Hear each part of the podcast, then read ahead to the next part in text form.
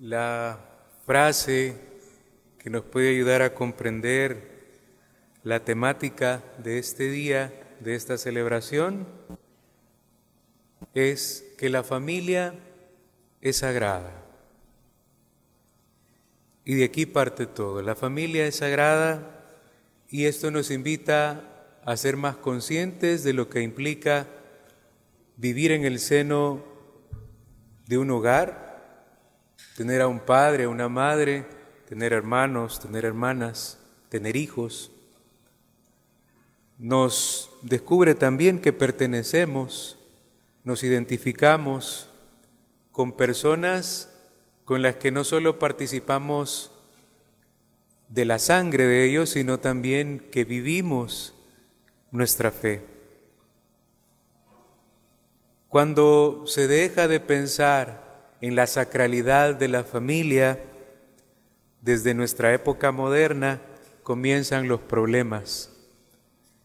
Y el ser humano, que pretende ser muy astuto, va haciendo cosas que también van destruyendo algo que es misterioso y escondido y que representa el querer de Dios.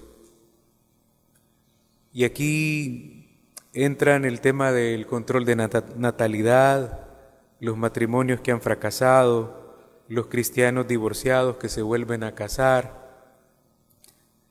la tristeza y el dilema del aborto, también las penurias económicas y la, educación de los hijos que uno se la regala a los estados, no a los Estados Unidos, aunque también vea, pero sí al Estado la familia deja de ser educadora y le da ese papel a la tele, a las redes sociales y también a, un sistema educativo que no sabemos si realmente tiene en mente educar con los valores del reino, ¿verdad?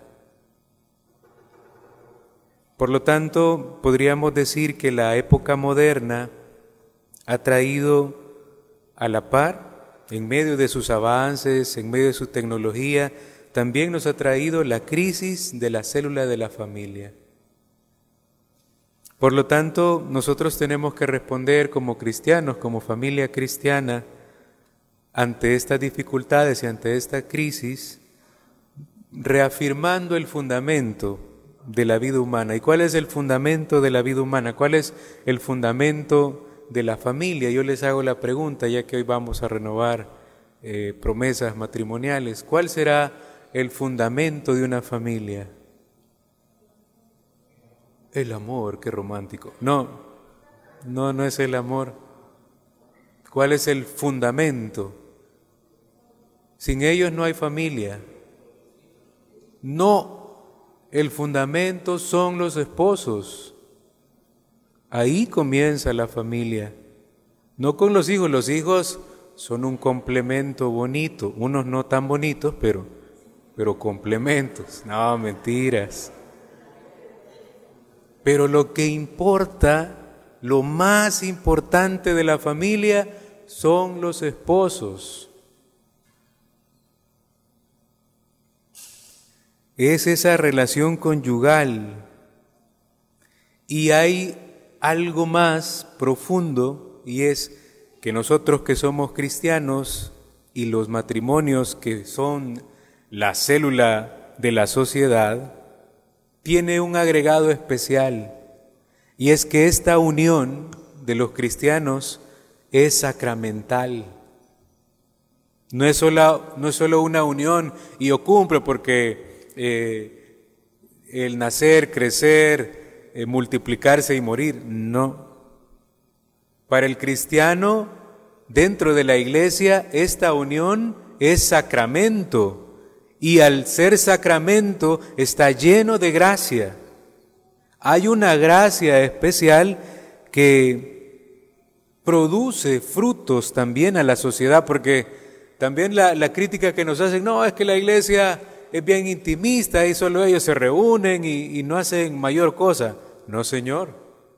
Cada matrimonio cristiano que vive en la gracia de Dios también presenta frutos al mundo frutos de unidad, frutos de solidaridad, un montón de frutos, ya los vamos a ver.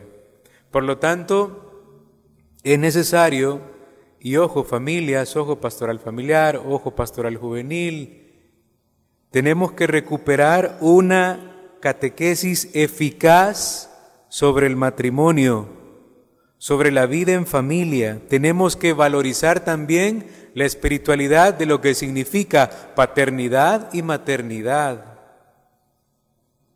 Y tenemos que dotarlo de una identidad sobrenatural.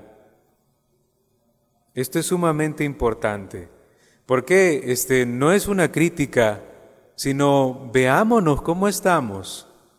Aquellos matrimonios que llevan 20 años juntos, 15, 30 o más, ¿Será que aprendieron lo suficiente sobre el matrimonio? ¿Será que tuvieron esa dedicación también de aprender muchísimas cosas? Pues algunos quizás sí lo lograron y otros tuvieron que aprender en el camino, la gran mayoría. Pero hace falta reafirmar, recuperar esta catequesis, porque dice el magisterio que la familia es iglesia doméstica. Y más importante que la iglesia de esta, del templo, que se levantan paredes, etcétera, lo más importante es la iglesia doméstica, porque ahí se viven los valores del reino. Este templo se puede caer y no pasa nada, pero el templo que edifica una familia cristiana no se puede caer. Es lo que sostiene la vida de la iglesia en general. Y de hecho, los primeros cristianos, las iglesias como templo fueron posteriores. Lo, lo, primero que se fue afianzando en la historia de la iglesia, en los hechos de los apóstoles, son las casas donde la gente se reunía. Ahí se vivía los valores del reino. Por lo tanto, recuperemos esta catequesis eficaz sobre el matrimonio, sobre la vida familiar y valoricemos la espiritualidad tanto de la paternidad, lo que implica, y la maternidad.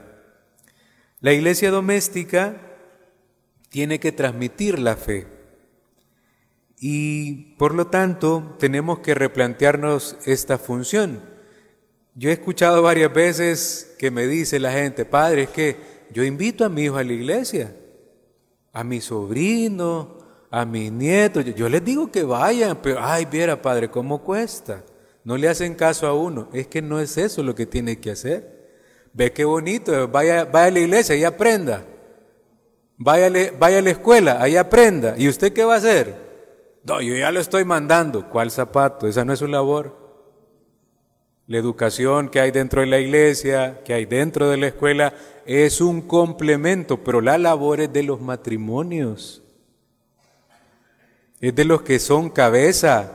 Padre, pero yo no entiendo. Eh, aprenda. Aprenda.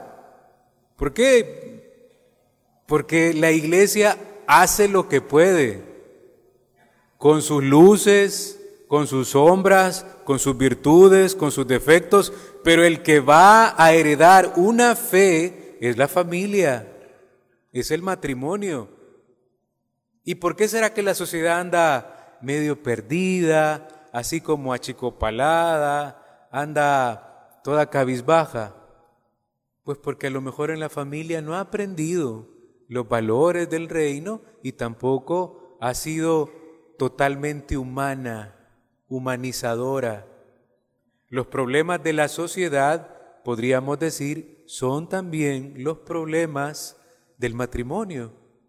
La crisis que vive el mundo es una crisis vocacional y familiar. Por eso, ¿qué decíamos al principio? La familia es...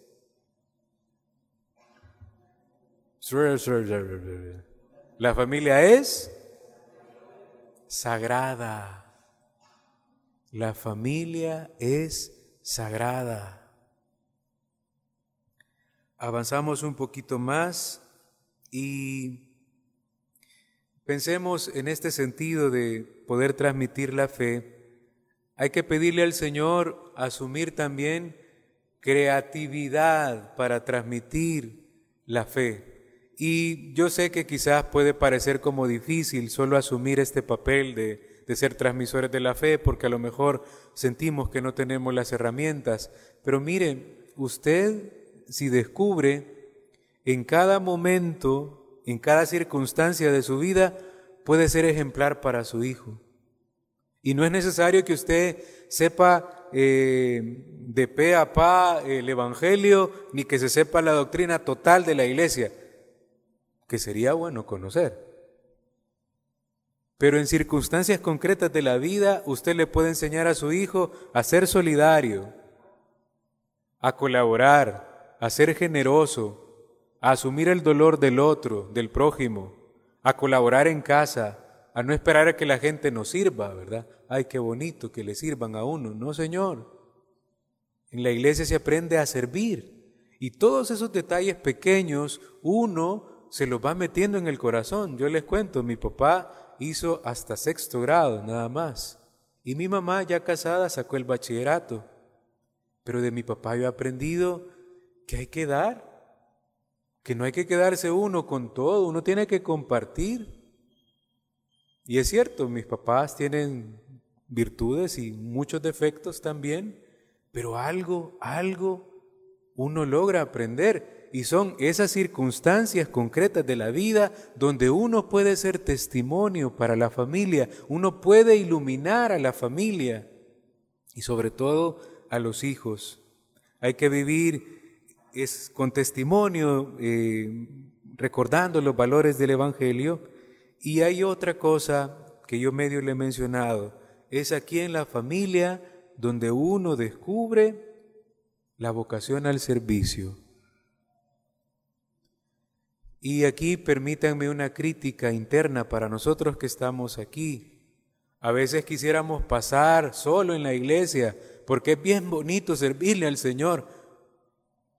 Y perdóneme que le haga así, pero es que es necesario sus servicios en la familia, con los suyos, no descuidando a sus hijos, estando pendiente de su esposo, de su esposa. Y cuando digo pendiente no solo digo, ay, hágale la comida, no, porque eso ya está sobrevalorado.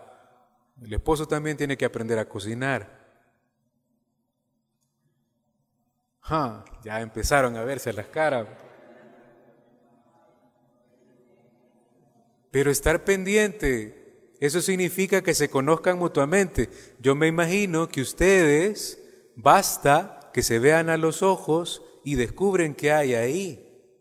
Tristeza, enojo, alegría, satisfacción, impotencia. Hay que aprender a leer el lenguaje del amor. Y a veces no es necesario decir nada, simplemente tomar de la mano al esposo a la esposa y callarse. Un consejo que este no lo tenía en cuenta, esposos. A veces las mujeres quieren contar algo y uno, que hay que tener en mente que los cerebros del, del hombre y la mujer son bien diferentes, funcionan de una manera totalmente diferente. Entonces, cuando una mujer le cuenta problemas al esposo, Esposo, por favor, no trate de solucionarle el mundo. Ella ya sabe la respuesta. Solo necesita que usted le escuche. Guárdese el consejo. Bye. Continuemos. Eh, la iglesia doméstica brilla también con virtudes, porque las virtudes las copia, las calca de la familia de Nazaret. Por eso es importante que nosotros tengamos en cuenta que la familia es sagrada, porque hay muchas virtudes aquí y nosotros tenemos que aprender de estas virtudes. ¿Y cuáles virtudes pueden ser? Pues el trabajo doméstico, el amor recíproco y el espíritu de oración. Yo quizás una crítica así tendría con mi familia, aunque mi mamá seguramente que está viendo la, misa. Eh, me costó a mí aprender el espíritu de oración. El trabajo doméstico creo que sí, el amor recíproco también. Pero sentía que el tema de la oración era como una virtud en potencia que se podría mejorar. Pues qué importante es que nosotros descubramos estas tres cosas que pueden ser sencillas, amor recíproco, trabajo doméstico y oración, espíritu de oración. A mí me sorprende familias que dicen, bueno, pues eh, hay un problema, oremos. Vaya, qué chivo. Y qué importante es que lo inculquemos. Es cierto, hay gente que prefiere hacerlo en la intimidad, pero qué bueno que se fomente. Y si no lo hacemos, pues ya tenemos algo por hacer como un propósito. También la iglesia doméstica se convierte en una escuela de ayuda mutua. Y en esta escuela se aprende de perdón, de reconciliación y brinda esperanza. Si en la familia no se aprende el perdón y la reconciliación, vamos a tener una sociedad resentida. ¿Y qué hay en El Salvador? Resentimiento. Bien fuertemente arraigado, porque a lo mejor no hemos aprendido a perdonarnos. Conocer la historia de nuestro país implica también aprender a perdonar, pero parece que nosotros fomentamos solo el odio y el que hizo mal es que se va a morir porque lo hizo mal y va a pagar y no sé qué. No, después de conocer la historia viene el perdón y luego generar una cultura de paz, de reconciliación. Es la tarea de Juan Pablo II y muy cerquita Monseñor Romero. Necesitamos la civilización del amor, dice él, imitando a Juan Pablo II, que incluye una humanidad nueva, reconciliada, bueno, yo podría seguir hablando de eso, pero hay que avanzar. Tenemos que superar las concepciones egoístas de la vida. No podemos ser islas. Tenemos que vivir la unidad dentro del hogar. Eso se aprende en la familia. Queremos ser una parroquia unida, necesitamos familias unidas. Queremos una pastoral y unas comunidades bien cimentadas, necesitamos familias bien cimentadas, bien unidas. Uno no va a dar a la iglesia lo que no tiene en la familia. No podemos vivir de apariencias. Tiene que haber una conversión sincera en cada uno de nosotros. Replantearnos nuestra vida.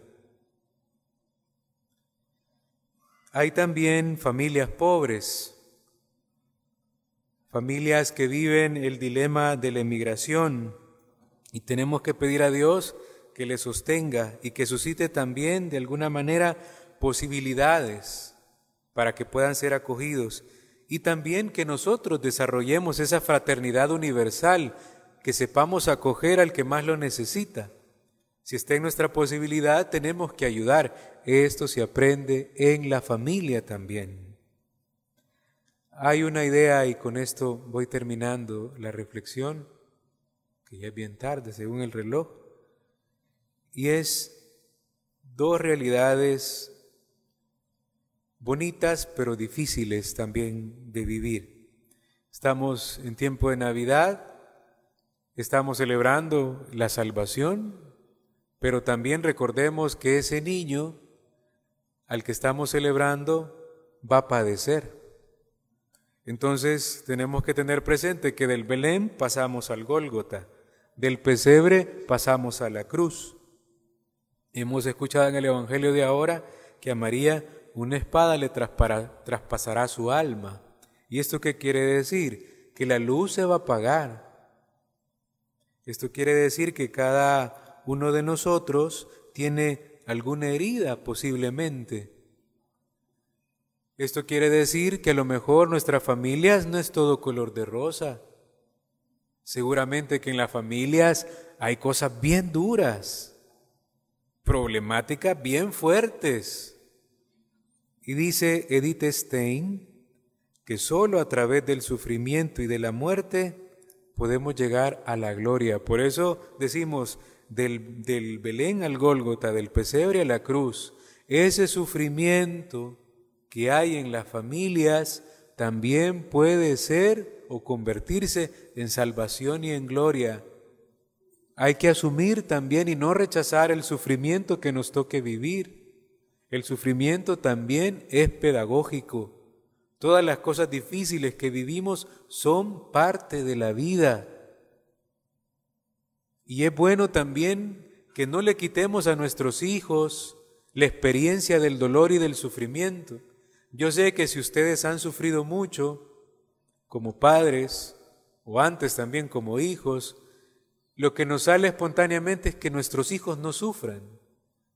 No diga eso.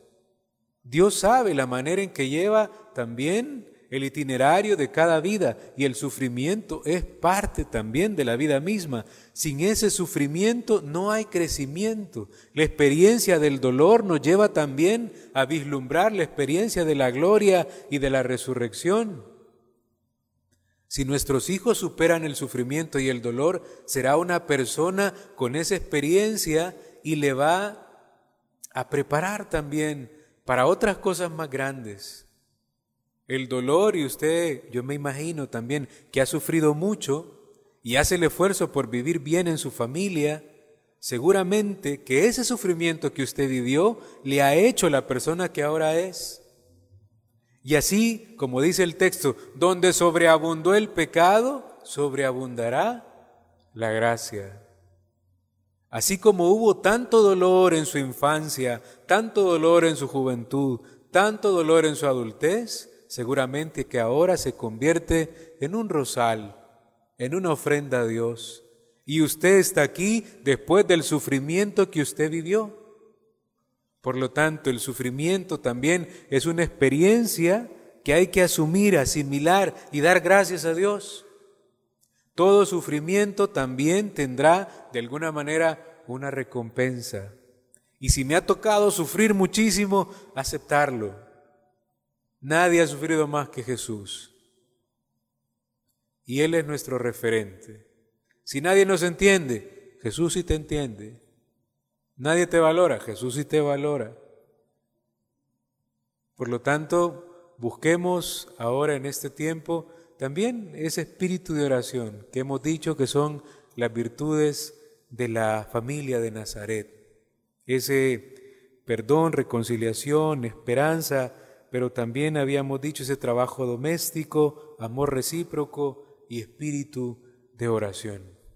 Les cuento también, rapidito, en que ya es bien tarde, eh, que el Papa justo este día ha convocado eh, un año de la familia que va a comenzar el 19 de marzo. También ya escribió una carta a San José, lo decíamos un jueves eucarístico. Entonces es una preparación, porque el, el 2022 va a haber un encuentro mundial de las familias. Y esta fiesta sí, siempre tiene como una carga espiritual y esperanzadora. Ojalá que nos replanteemos cómo estamos viviendo en nuestra familia. Ojalá que, que saquemos muchas luces, muchos propósitos. Vale la pena esforzarnos por mejorar la convivencia familiar y que todos pongamos de nuestra parte. Y yo creo que una actitud que hay que imitar es humildad. Yo no puedo venir aquí y decirme, ay, es que usted lo hace mal y ya va a ver todo lo que le va a pasar. No lo haga así, así no se hace. No, esa no es pedagogía. Ese es, está generando un resentimiento con alguien. No, no es la manera. Piense cómo lo haría Jesús. Piense en Él. Es cierto, a veces se enojaba el Señor, pero un par de veces lo hemos visto. De ahí su pedagogía es preciosa. Utiliza siempre ejemplos de la vida cotidiana, hasta eso de, remendar eh, un traje viejo con una tela nueva, hasta de ahí saca, saca una valoración. Yo creo que, ya me estoy extendiendo otra vez, eh, valoremos a nuestros ancianos. Los ancianos tienen una gran sabiduría, hay que escucharles. El texto que se proponía para ahora también era, eh, no sé si es Proverbios o Sabiduría, que dice que hay que aceptar al padre y a la madre aunque chochee y babee, aunque lo vea todo viejito y aturradito, tiene mucho que enseñar. Y los que son más jóvenes, aprender con humildad de los que son mayores y los mayores también aprender con humildad de los que son más jóvenes. Y colorín colorado, este cuento se ha terminado. Ave María Purísima.